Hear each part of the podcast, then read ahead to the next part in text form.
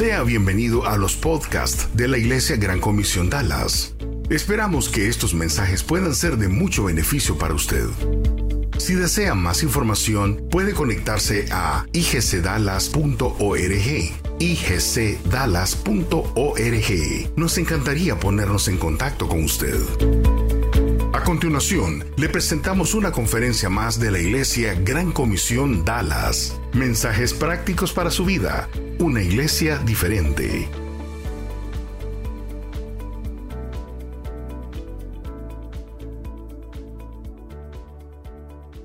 Bienvenidos a todos, qué bueno verles.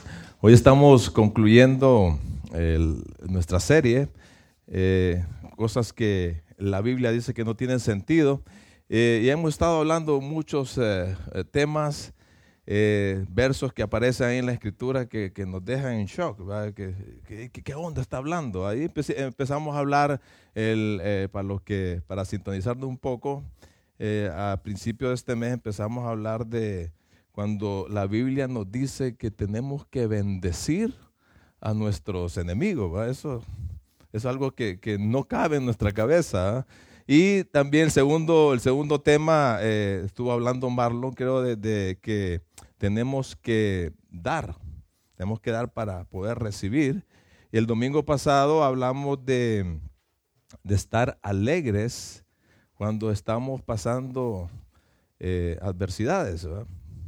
y, aprendimos algo ahí. Hoy vamos a, hablar de que tenemos que perder nuestra vida, perder nuestra vida por la causa de Cristo. Es lo que vamos a hablar hoy, y, pero vamos a, poner a este tiempo en las manos del Señor. Si me acompaña en oración, por favor, eh, oremos. Gracias Señor por tu amor, Señor. Gracias por el tiempo que estamos pasando acá, Dios. Poder cantarte, poder disfrutar de, la alabanza, dirigirnos a ti, Señor, en, adoración, ¿verdad? Y qué bueno que estar reunidos esta tarde, poder venir a aprender aquí de ti, Señor, dándonos un corazón eh, enseñable, un corazón humilde. Eh, podamos asimilar, Señor, tu, palabra eh, te pedimos, Señor, que nos des, eh, que estemos atentos, Señor, a lo que tú puedas decirnos esta tarde hoy.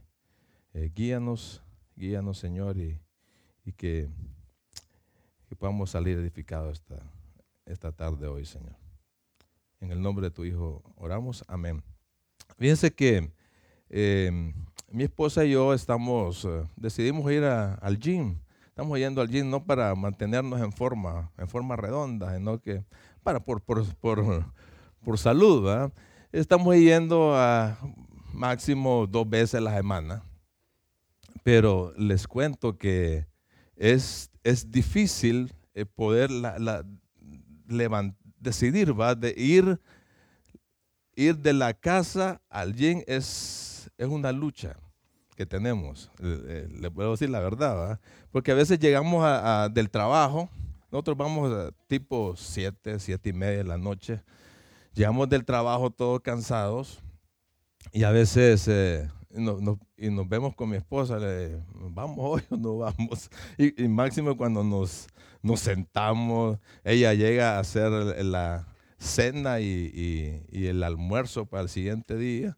Entonces, o sea, es algo bien cansado y tenemos que decidir, decidir el, eh, dice, vamos a llegar y vamos a regresar tipo 9 y, como es ahora regresamos. Entonces nos mete el tiempo, el sacrificio, las cosas que hay que hacer, el cuerpo cansado. Entonces esas idas al gym para nosotros implica sacrificio, lucha, esfuerzo, pero, pero al final al final uno viene ah, eh, increíble, viene con más energía cuando regresa del gym. Y, así es, va, eh, todo en la vida cuesta, todo en la vida cuesta, todo eh, tiene, tiene si queremos ganar algo en nuestra vida, queremos victoria en nuestra vida, tener éxito en nuestra vida, eso implica que tenemos que renunciar a algo. Eh, sacrificar nuestro yo, eh, perder algo. Eh, mis, mis, tenemos que dejar a un lado mis apetencias personales. Y eso fue lo que Jesús eh, estuvo eh, diciéndole a sus discípulos, en cierta ocasión donde, donde ellos, Jesús con sus discípulos, recorrían muchos lugares ahí en, Palestina anunciando el reino de Dios.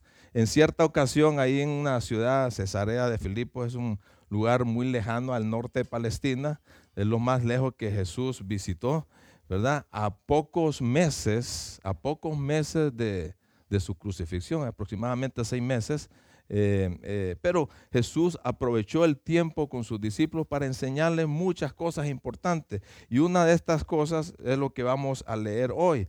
Dice en Mateo 16, si lo buscan en sus Biblias, Mateo 16, y vamos a empezar a leer del versículo 21 al 25.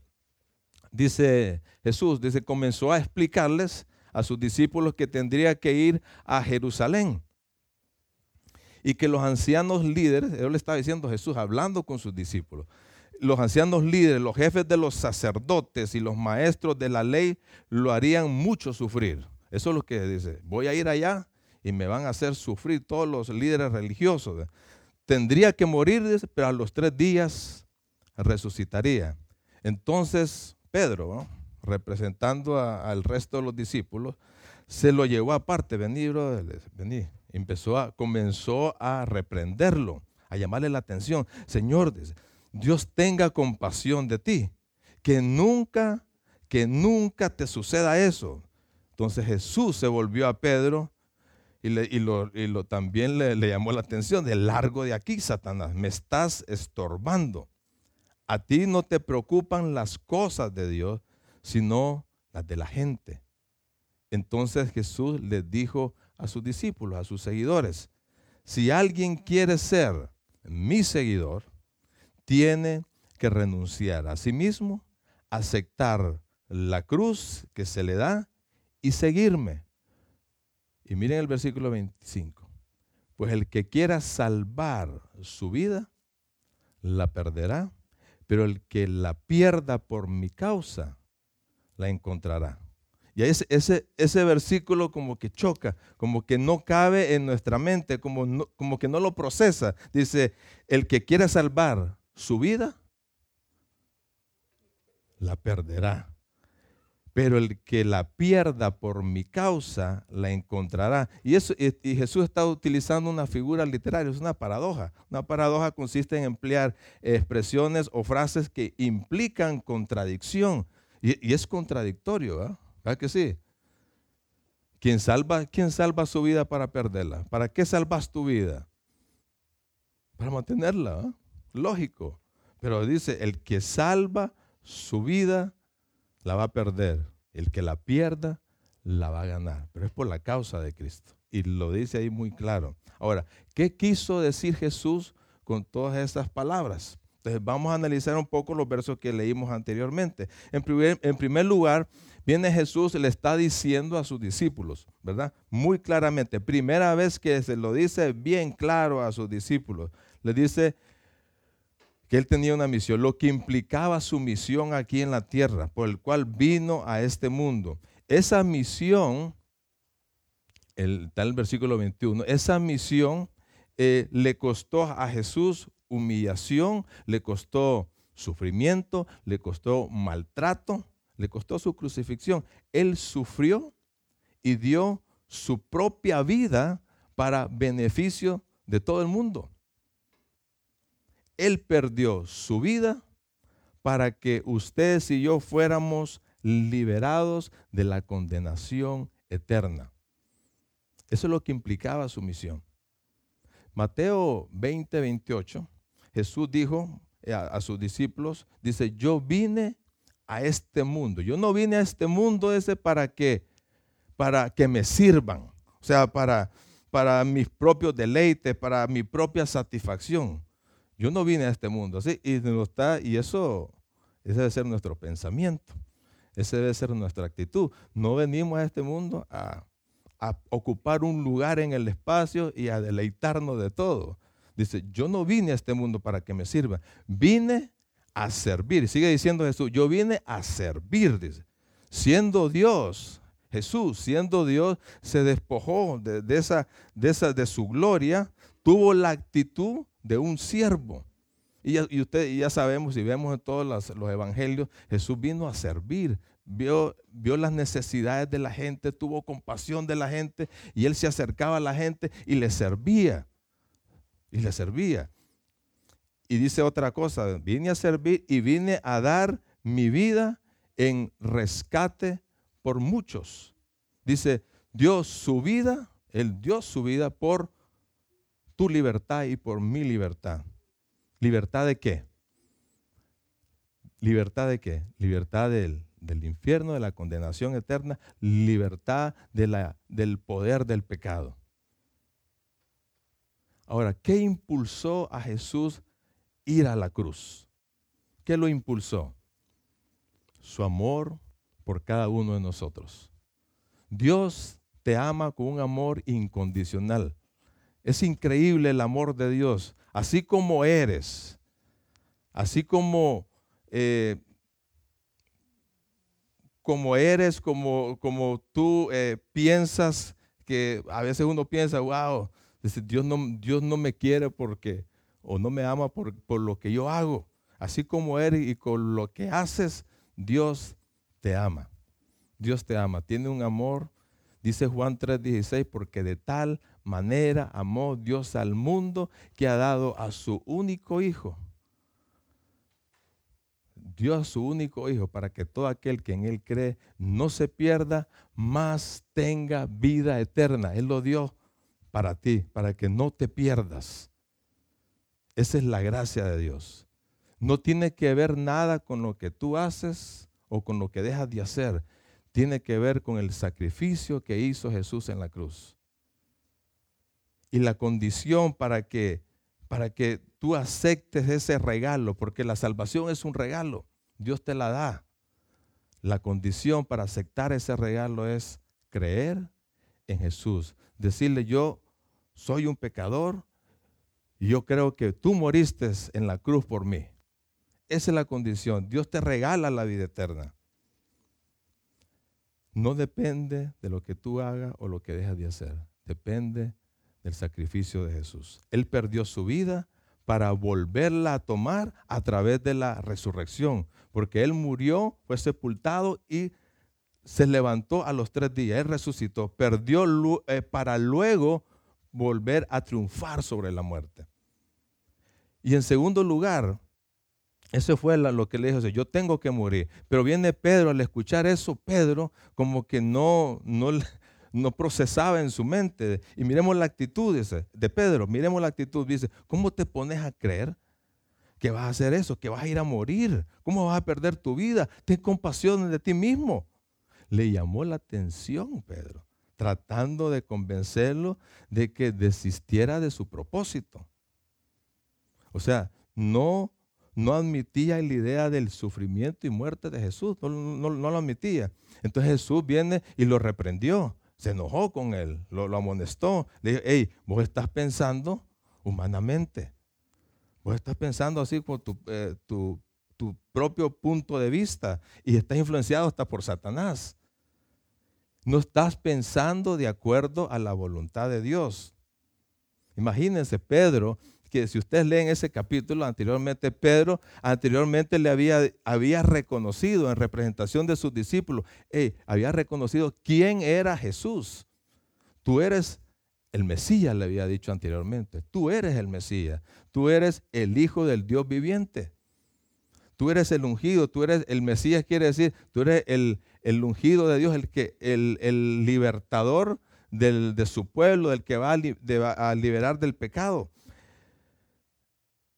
Imagínese Pedro diciéndole eso antes y hoy le está diciendo, hey, ¿por qué vas a morir? Algo contradictorio.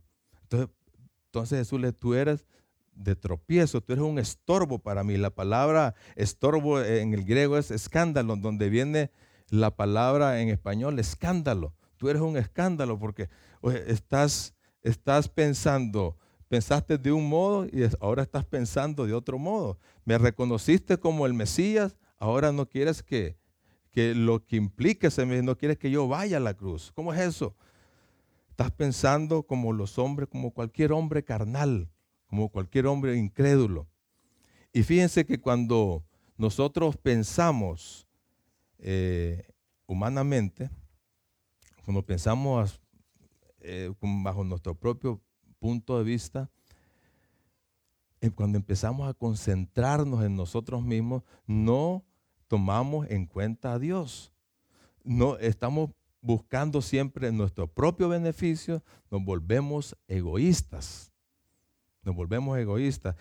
Y cuando somos así, tomamos decisiones basadas en nuestra propia opinión. Y es ahí cuando empezamos a meternos en grandes rollos, en grandes problemas, porque no pensamos en la voluntad de Dios.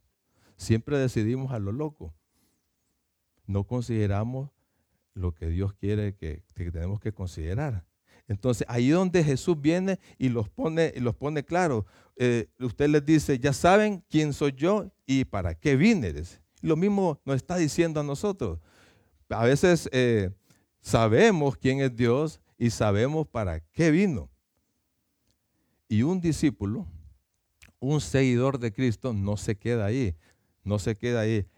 un seguidor de Cristo va más allá va más allá. No solo se queda o empieza con la salvación, ¿verdad? Decir, bueno, yo ya, yo ya ah, recibí a Cristo como mi Salvador, reconozco que Él murió por mí en la cruz y hasta ahí no más queda. Pero si quieres ser un discípulo, tienes que ir más allá. Y Jesús le da un par de requisitos y lo que significa, ¿verdad? Y, ahí en el, en el versículo, en el versículo 20, 24 le dice, Jesús le dice, si alguien quiere ser mi seguidor, y, mire qué interesante, eh, Jesús es bien, bien caballero, bien respetuoso.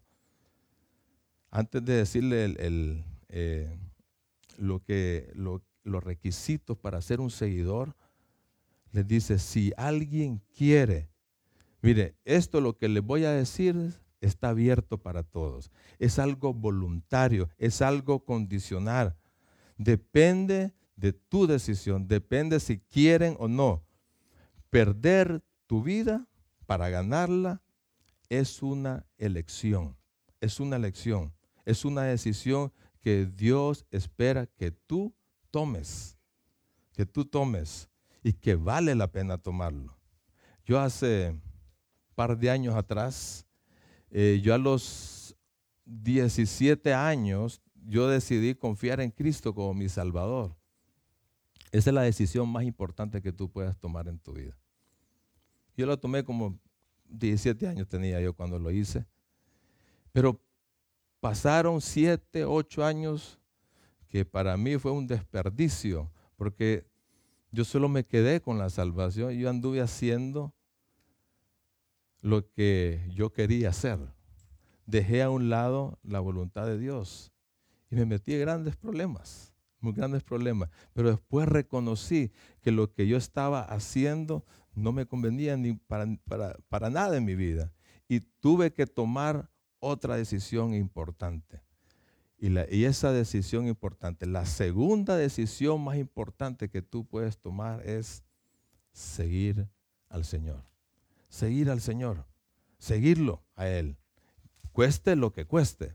¿verdad? Y eso es lo que quiere, lo que eh, empieza a decirle a, sus discípulos. Y menciona tres imperativos de mandato, algo inmediato, algo que necesita acción. Miren las condiciones para seguir a, Jesús y qué es lo que implica cada una de ellas. Dice el versículo 24, si quiere, si alguien quiere ser mi seguidor, tiene, en primer lugar, tiene que renunciar a uno mismo. Tiene que renunciar a uno mismo. Eso significa, tenés que colocar tu ego fuera de escena para, para poner en su lugar al Señor. Tu ego fuera de escena y colocar en su lugar al Señor más de Dios, menos de mí. De ser egocéntrico a ser cristocéntrico. Poner los intereses de Dios por encima de todo en tu vida. No pensar únicamente en ti mismo. Jesús le está diciendo, hey, no sean, en primer lugar, mi condición es, tenés que dejar de ser egoísta. Tenés que ser de, ser egoísta. Y cuando estamos enfocados en nosotros mismos, perdemos el propósito por el cual Dios nos tiene aquí en la tierra. Cuando somos, nos enfocamos en, en uno mismo. El segundo punto, la segunda condición dice, tomar tu cruz cada día. Tomar tu cruz cada día. La cruz era, era un símbolo de muerte y los, y los, eh, los judíos estaban acostumbrados a ver a personas que, estaban, que sido condenados a llevar, cargar su cruz en sus hombros hasta el sitio de su, de su ejecución. ¿Y eso qué significa? Asumir el sacrificio, pasar penalidades, pasar sufrimiento, hay un costo que pagar para seguir a Cristo. Hay un costo que pagar. La vida cristiana es la vida del servicio sacrificial. No es fácil porque implica abandonar nuestros deseos egoístas. Requiere de nuestra parte, requiere de, una entrega total, una consagración absoluta de aquellos em, que quieran seguirle de todos aquellos que decidan seguirle. Sacrifican su voluntad por la voluntad de Él. Sustituyen aspiraciones y objetivos egoístas por el deseo de Dios para sus vidas. Pregunta, cuando has hecho decisiones, cuando has hecho cualquier decisión en tu vida, ¿han sido para agradar a Dios o alimentar tu ego? Cuando te trazas metas, cuando te pones deseos personales, los pones delante de Dios para determinar si está dentro de su voluntad o decides así a la, a la, zumba marumba, como decimos. Tenemos que considerar a Dios en lo que nosotros queremos, ¿verdad? Tenemos que considerar a Dios antes de nuestro deseo porque vamos a obtener una buena ganancia. O sea, nos vamos a beneficiar nosotros y a los que están a nuestro alrededor. Así que el egoísmo, cuando nos concentramos en nosotros mismos, nos volvemos, nos volvemos apáticos, nos volvemos cómodos, nos mantiene pasivos, no nos interesa qué es lo que está pasando a nuestro alrededor, no quieres salirte de tu zona de confort. Y lo que Jesús nos está queriendo decir aquí, mira, si quieres dejar, tienes que dejar tu vida egoísta. Y para dejarlo tenés que, tenés que seguirme. Tenés que seguirme. Y, es la tercera condición que pone ahí el pasaje, sígueme sígueme. Y ese otro imperativo es un tiempo presente y denota acción continua, una, una acción repetida, que quiere decir vivir de acuerdo a su causa. Esta es una invitación para todos, para todos los que hemos confiado en Cristo. No es para salvarnos, es para poder servirle a Él, poder servirle a Él. Pero hay que decidirlo. Es algo que tú tienes que decidirlo. Es una decisión propia. Dios te está invitando para que vivas para la mejor de las causas que hay en este mundo y la que ha existido. Que participes en la misión de Jesucristo para este mundo. Mateo 4:19, eh, Jesús les dijo a sus discípulos, eh, en cierta ocasión, dice, síganme y yo les enseñaré a pescar hombres. Le está diciendo a, hombres que tenían el oficio de pescador, hey, déjense de eso, ahora van a pescar, pescar hombres. El Señor quiere salvar este mundo que está corrompido por el pecado y te invita a ti y a mí a que participes. Es un gran privilegio la oportunidad de que nos da de ser parte de su causa de su misión. Y tienes que participar, tienes que poder decidir, decidir hacerlo. Perder tu vida, tu vida egoísta para participar activamente en su causa, vas a encontrar una vida mejor. Perder tu vida por el deseo de Dios no es mala idea, no es mala idea porque estás dentro de la voluntad de Dios. Y esta es la paradoja que, Jesús estaba enseñando. Y es un gran desafío para ustedes y para mí. Perder la vida es encontrarla. Morir es vivir. ¿Morir a qué? Morir a nuestros deseos. ¿Vivir a qué? Por la causa del Señor.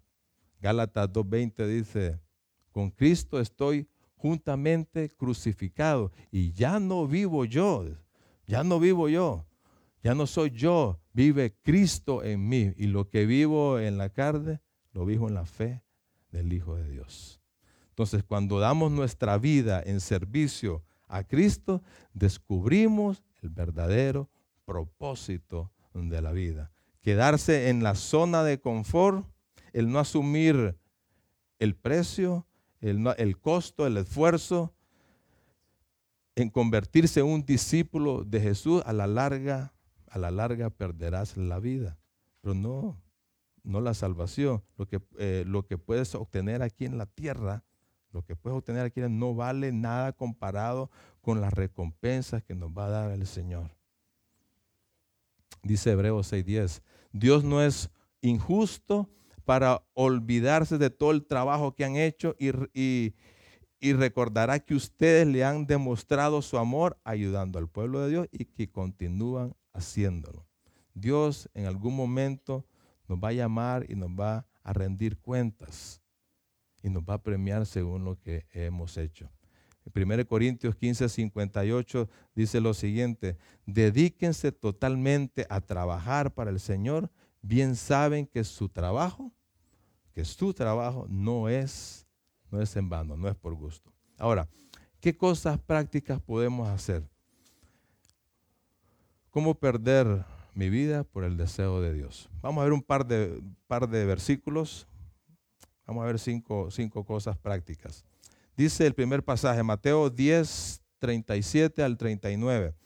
Dice, si ustedes prefieren a su padre o a su madre más que a mí, o si prefieren a sus hijos o a sus hijas más que a mí, no merecen ser míos.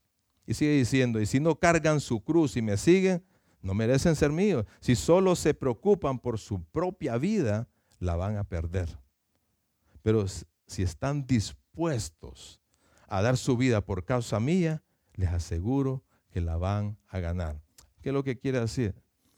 En primer lugar, una cosa práctica, ama, ama al Señor sobre todo en tu vida.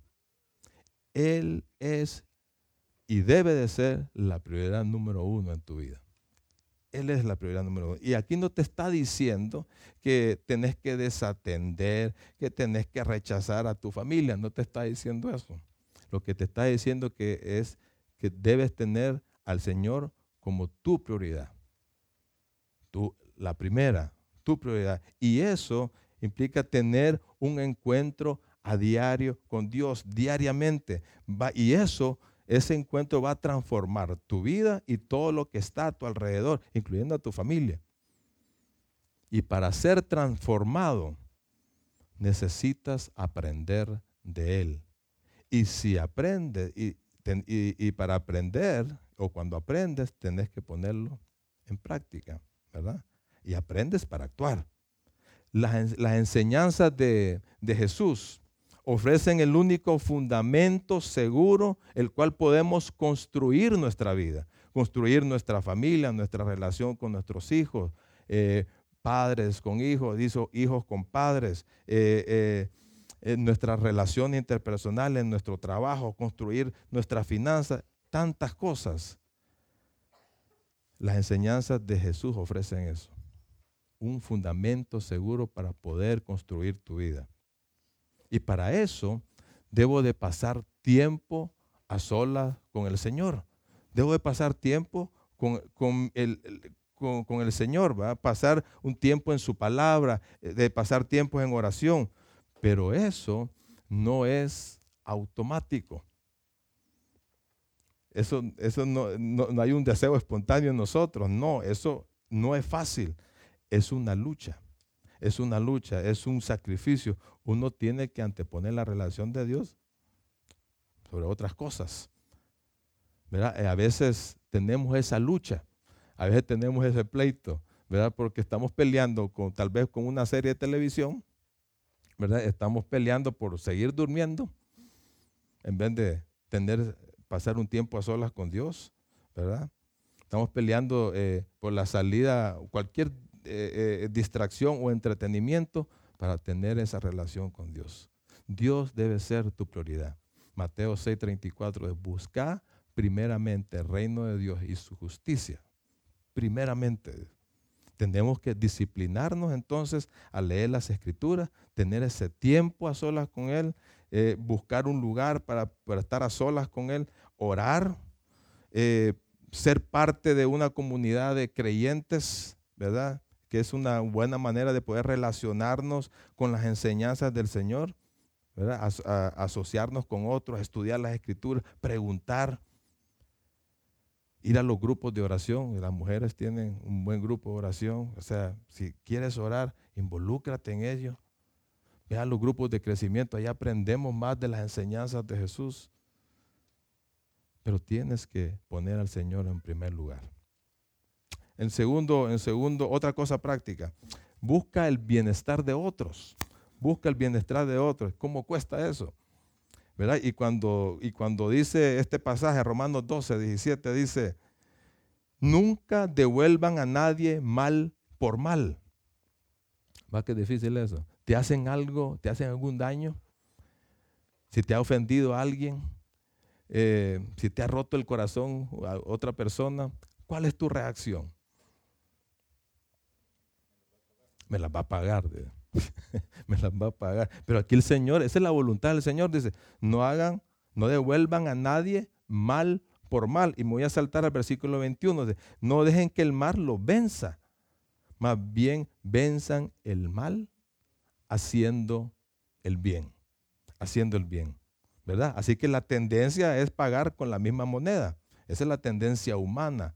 Ese es nuestro, ¿verdad? Así reaccionamos muchas veces, pero Dios dice, hey, tenés que hacer el bien, tenés que orar, no tenés que tener rencor por esa persona, tenés que perdonarlo. Esa actitud así requiere negarse y tomar la cruz. ¿Verdad que sí? Cuesta. Por eso decía en el Sermón del Monte el Señor Jesús, no traten de vengarse de quien les hace daño.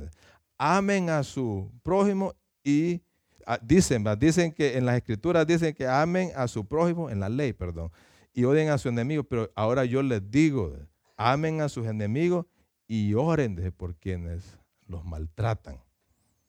Imagínense.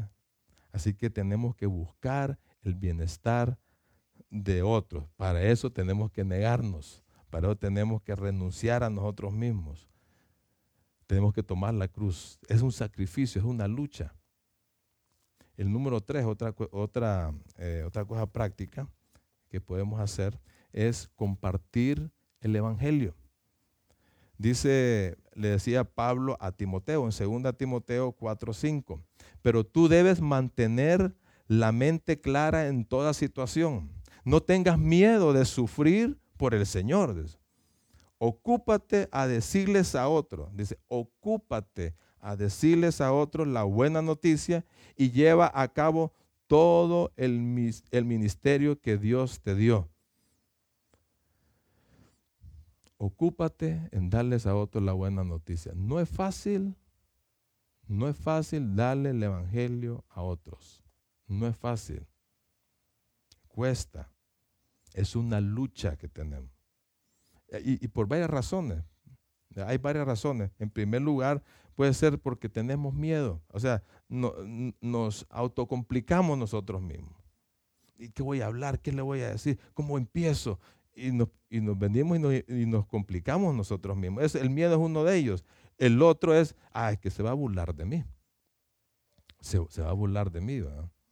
Me, va, me va a criticar. Voy a ser rechazado. Y, yo me acuerdo cuando, cuando ah, yo recibí a Cristo y, empecé a compartirlo a mis amigos de antes, con los que yo salía antes. Me decían, vos un cristiano pícaro. Así, eh, cosas así, cosas fuertes, y no les quiero decir las cosas, otras cosas que me decían. Pero sí, e, eso, eso es lo que, eso, a veces todas esas cosas que te dicen te hacen callar, te hacen echarte para atrás. Y es una lucha que vas a tener que hacer. Comunicar el mensaje de salvación.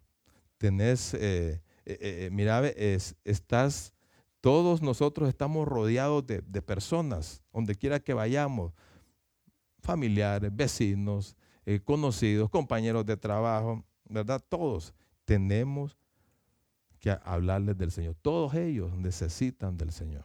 Todos necesitan saber que el Señor les ama, que les da esperanza, que les da, les da una salvación gratis, no tiene que hacer nada.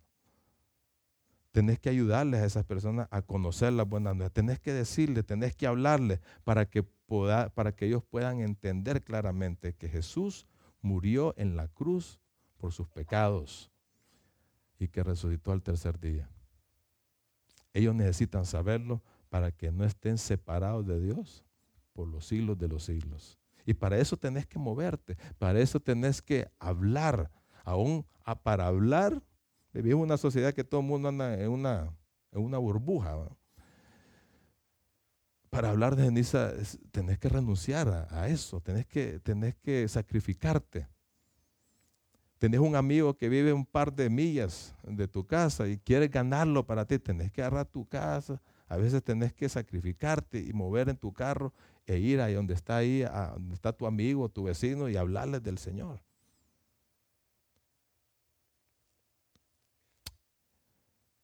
Hay que compartir el Evangelio. Y, el número cuatro, otra cosa práctica, hay que hacer discípulos. Tenés que hacer discípulos, discipular. Mateo 28 nos dice eso. Eh, y por tanto, ir a todas las naciones, hacer discípulos a todas las naciones, bautizándoles en nombre del Padre, del Hijo del Espíritu Santo y enseñándoles todas las cosas que yo os he mandado. Y aquí estoy con vosotros todos los días hasta el fin del mundo. Tenemos que esas personas que confían en Cristo, no solo dejarlos ahí, sino que hay que enseñarles a que, a que conozcan más del Señor para, que se puedan convertir en personas, en personas maduras, que crezcan espiritualmente en todas las áreas de su vida. Y yo creo que aquí hay personas que necesitan ser discipuladas. Aquí hay personas que eh, necesitan aprender más. Bueno, todos necesitamos aprender más. Entonces tenemos que ponernos de acuerdo eh, eh, con esa persona. Reúnete en cualquier lugar. pon el calendario, la fecha, la hora Claro que esto implica tiempo, implica recursos, implica dejar tu comodidad, moverse de un lugar a otro, tenés que comprarle algo, lo que sea, pero para pasar un buen tiempo y aprender juntos del Señor.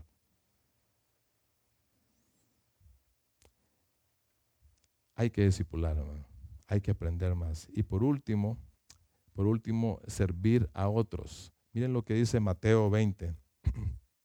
Mateo 20, versículo 25 al 27.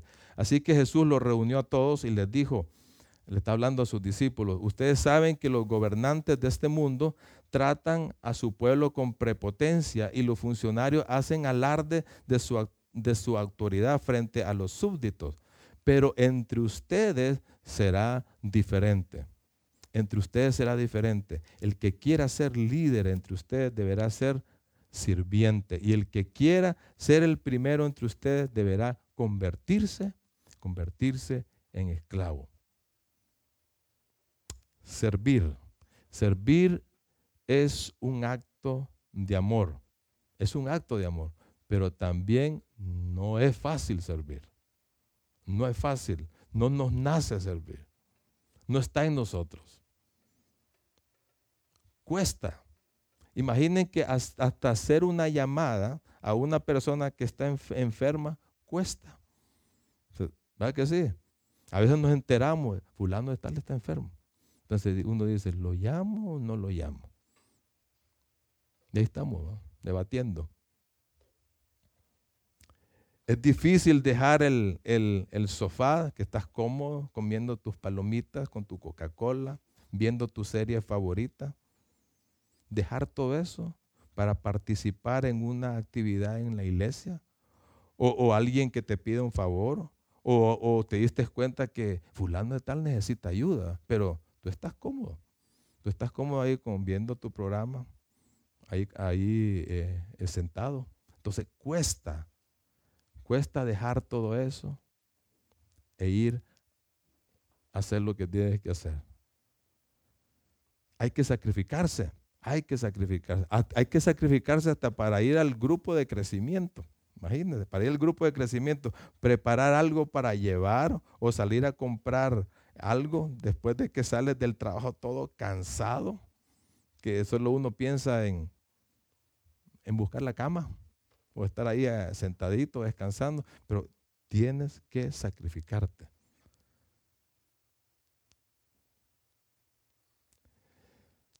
Sirve aunque otros no lo merezcan.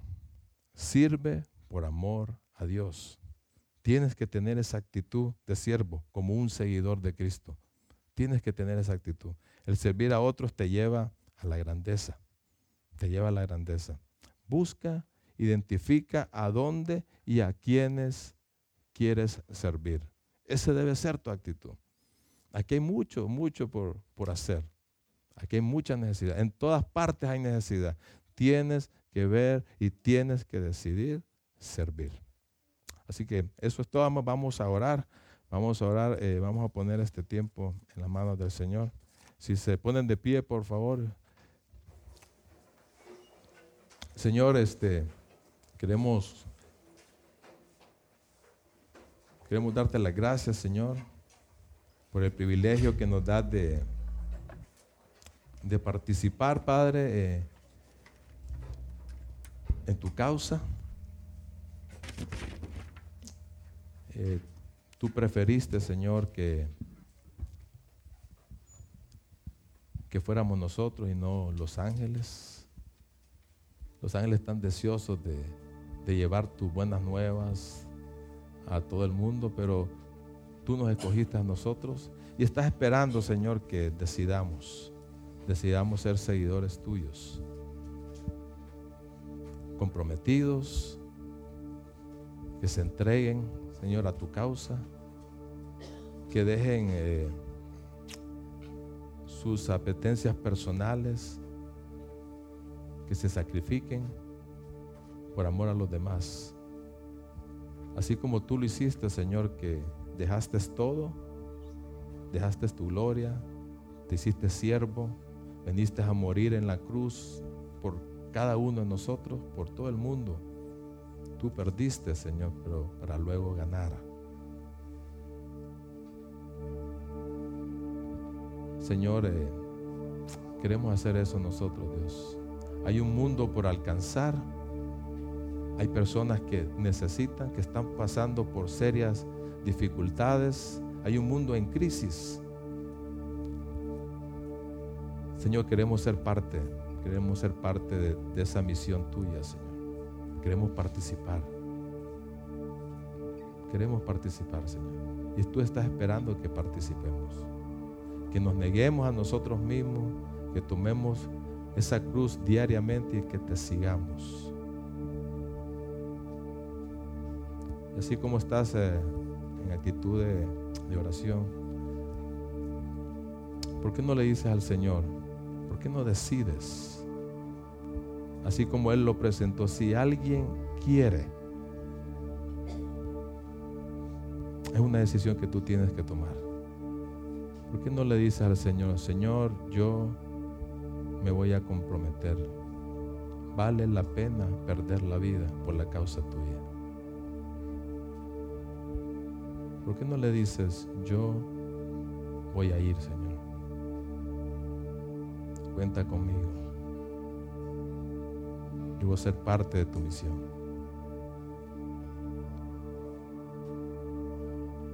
Decídelo. Gracias Dios. Gracias de nuevo porque de verdad eh, tú nos recompensas. Todo lo que hacemos para ti, Señor, no es en vano, no es por gusto. Tú tienes premios. Ah, cuando tú vengas, Señor, tú nos vas a recompensar. Cuando estemos junto a ti, Señor, nos vas a coronas. Gracias, Señor.